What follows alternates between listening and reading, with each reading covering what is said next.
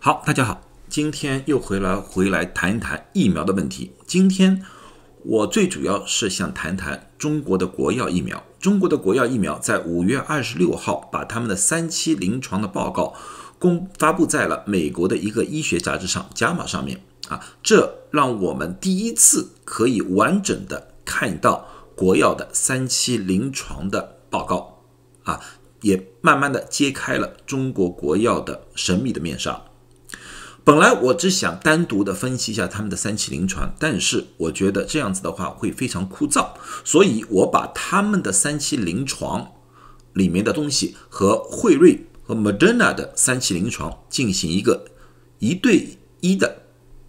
对比，希望大家能更加清楚的看到这三种疫苗的异同点。最先，我先要谈一谈这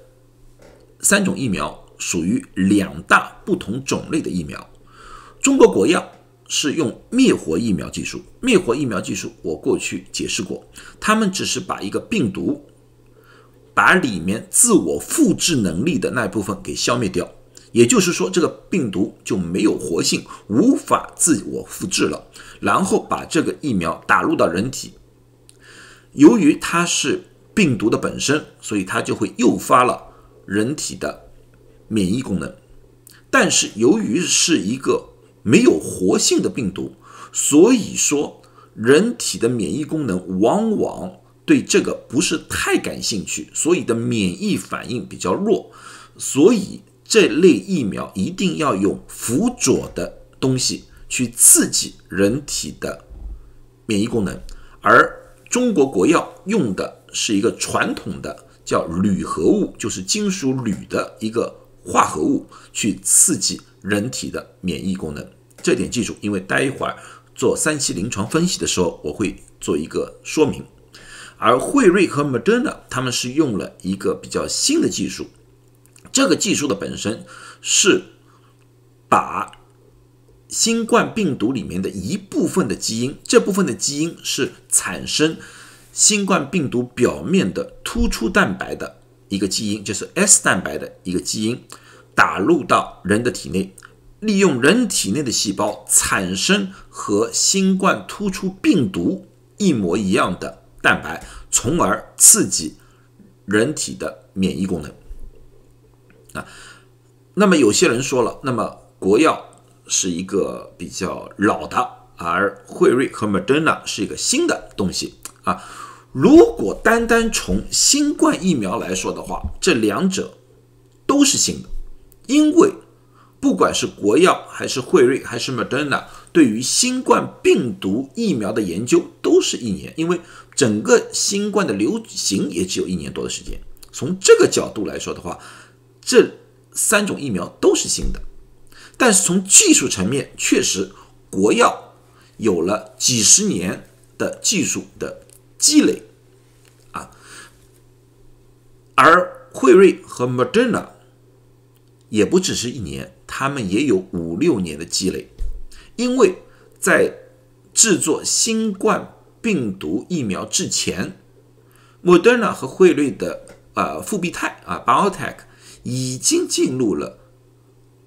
疫苗研究，就是 mRNA 疫苗的研究，也在人体上进行了测试，最起码有五六年时间了。啊，这个你们可以去。啊，clinical trial 那个网站上面完全可以找得到，啊，他们只是用了一种做了一种不同的啊病毒的疫苗，而不是说他们完全没有做过这类的疫苗，并不是这个样子啊，这点我希望和大家澄清一下。好，那么现在我们就回到三期临床报告上面去。作为一个三期临床报告，对于一个疫苗来说的话，我们要最主要看三点。第一，是他们选择的人群，或者说设置整个三期临床的一个总的规划是怎么样的啊？第二个当然是有效性，第三个就是安全性。那么我就从这个三个方面和大家详细的对比一下。好。第一步就是说一下实验的对象，武汉国药和北京国药这两个是在同一个临床测试里面的。他们最主要做的地方是在阿联酋和巴林，其他国家他们也要做，但是他们在那个报告里面已经说了，其他几个国家的报告还没有统计出来，所以它没有包括在这期的三期临床的总结里面。在这里面，三期临床总结只有阿联酋和巴林，而辉瑞他们的三期临床是在南北美国、欧洲、土耳其、南非和南美，莫德纳是在美国。人数上来说的话，由于这个是同一个临床测试，他们总的人数是四万零四百一十一人。其中一万三千四百七十人是打了武汉国药，一万三千四百七十人打了北京国药，其余的人是打了对照组。对照组他们不是打生理盐水，因为刚才我已经说了，这个灭活疫苗它是需要用铝合物作为佐剂的，所以他们的对照组是打了铝合物这个东西，而辉瑞。有三万六千六百二十一人参加了临床测试，其中一万八千二百四十二人是打了疫苗，其余的打了对照组，基本上是一比一。而莫德纳是两万八千两百零七人参加了测试，里面一半人就是一万四千一百三十四人是打了疫苗，其余的是对照组。所以从测试人数来说的话，基本上都是一万多人啊。对于我们三期临床来说的话是够了，这点没有具体的区别。但是在男女比例上，由于武汉国药和北京国药是在中东地区，当地呢那个由于风俗习惯的问题，他们的女性参与率非常低，他们的比例是五比一，就是五个男人里面只有一个女人参加了三期临床，而辉瑞和 Moderna 由于是在其他地方的，他们的比例是一比一，这个是一个非常关键性的一个区别。另外就是个年龄了，年龄。武汉国药和北京国药在六十岁以下的人群是百分之九十八点三和百分之九十八点四，而六十岁以上的人群只有百分之一点七和百分之一点六，啊，这个非常关键。惠瑞他没说六十岁以下，他们用六十五岁为划分的，六十五岁以下的人是百分之七十八点三，六十五岁以上的人百分之二十一点七。莫德纳也差不多，六十五岁以下的是百分之七十四点七，六十五岁以上的人是百分之二十五点三。这个为什么关键？大家非常清楚，这次新冠病毒引起的肺炎对老年人的危害特别大。所以说，如果我们要保护的人群是要保护六十或者六十五岁以上的老人，所以这方面的人的测试是非常重要的。非常可惜，武汉国药和北京国药的三期临床里面缺乏这方面的数据，人数实在太少。另外一点，他们缺乏的是基础疾病的研究。由于武汉国药和北京国药基本上是用的年轻人，他们的基础疾病相对来说也比较少，所以他们在三期临床报告里面这方面他们是没有记录的。但是辉瑞和莫德纳不一样，辉瑞的里面。他们故意把了很多基础疾病的人加入，他们的基础疾病的人数是百分之四十六点二，而 Moderna 是百分之二十九点二。哪些属于基础疾病？那基础疾病包括了高血压、糖尿病啊、心肺的疾病，诸如此类的，都属于基呃基础疾病。还有肥胖也是啊。为什么这个很重要？同样的，和老年人一样，我们发现住院和死亡的百分比非常高，是。基础疾病的那个人群，所以非常遗憾，武汉国药和北京国药在三期临床选人的时候，把这个两个高危群体给去除在外了。所以说，这个三期临床的缺陷，第一个缺陷在这里就暴露出来了。好，那么看看结果，实验的结果，武汉国药二十六人感染了。对照组就是打了那个铝合物，而里面没有疫苗的是九十五人感染了。北京国药二十一人感染了，那么九十五人，因为他们是属于同一个测试，所以也是九十五人，所以他们有效率是百分之七十二点八和百分之七十八点一。对于严重的需要住院的患者来说的话，对照组有两人，而打疫苗组是没有人住院，是零。啊，所以说呢，从临床测试来说的话，对于严重住院患者的百分比是百分之一百。那么我们惠瑞和莫德纳，惠瑞莫德纳呢，它打疫苗组的有八个人被感染了，而没有打的就是对照组的是一百六十二人感染，所以他们得出了百分之九十五的有效率，而莫德纳是十一比一百八十五，是百分之九十四点一的有效率，但是他们又把它们分开来了。十六和六十四岁之间的有效率是百分之九十五点一，对于惠瑞，对于 Moderna 有效率是百分之九十五点六。啊，对于普通的成人、老年人来说的话，惠瑞的有效率低了一点点，是百分之九十四点七，而 Moderna 低了更加多，是跌到了百分之八十六点四。所以说，我说了，年龄非常重要。可上一个 slide。因为年纪越大，他们产生抗体的能力也就越弱啊，这样子的话，他们被感染的机会也就越高，而有效率必然会下降。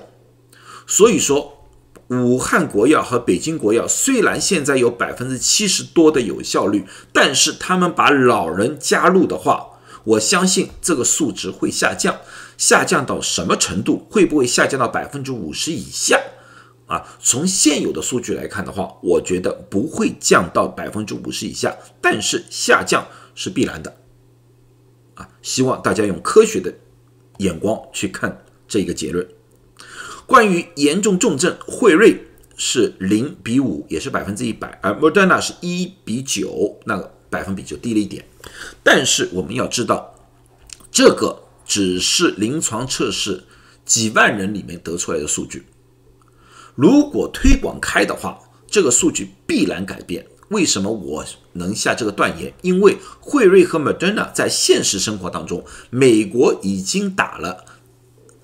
三亿针了，已经有一点五亿的人已经打了疫苗。在这个里面，我们已经看到了有三千多人需要住院，所以这个百分比。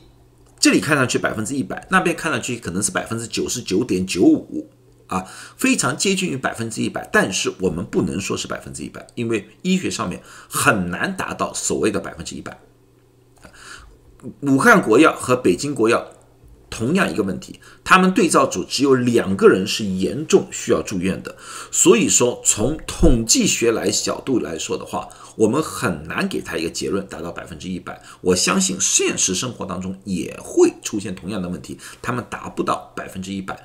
但是我们可以从这些数据里面得出一个结论：不管是国药、武汉国药、北京国药，还是惠瑞和什么丹娜，他们对于重症的保护。的有效率是非常高的，这点我相信可以得出这个结论。好，那么说说个副作用，这也就是非常大家关心的一个问题。副作用和安全性其实两者之间是有区别的。为什么打了疫苗会有副作用？因为疫苗是为了诱发人体的抗体产生。或者免疫系统产生一种反应，所以有反应，这完全不奇怪。最主要的就是这些反应会不会造成人的一个长久性的伤害，或者说严重的伤害。像我们所说的发烧、注射地方疼痛、疲倦、头疼、肌肉酸痛、恶心、呕吐，这些都属于不严重的副作用。往往这些副作用都在七天左右完全消失了，对人体不会留下长期的、长久性的一个伤害。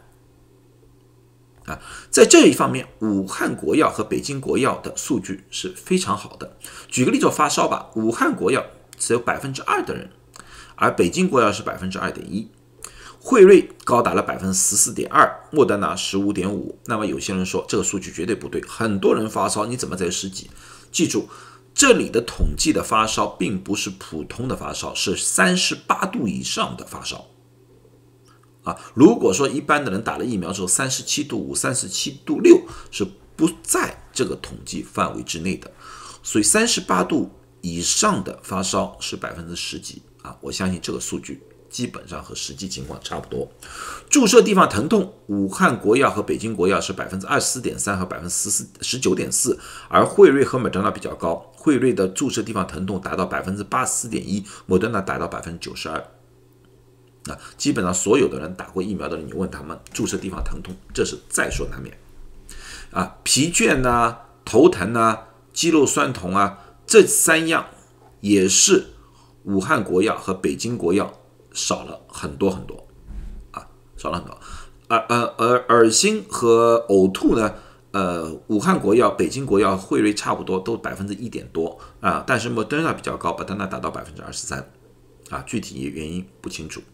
但是这个副作用里面也有一个非常有趣的一个数据：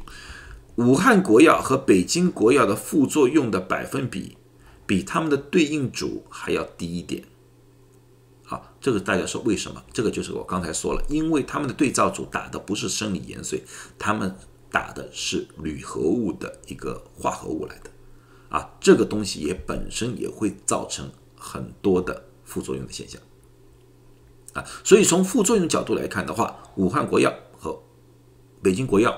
是有优势的，就会不会让人感到不舒服。但是严重副作用，我说的严重副作用就是这种副作用可能要让。患者去住院，或者说对患者可能造成非常大的身体的影响。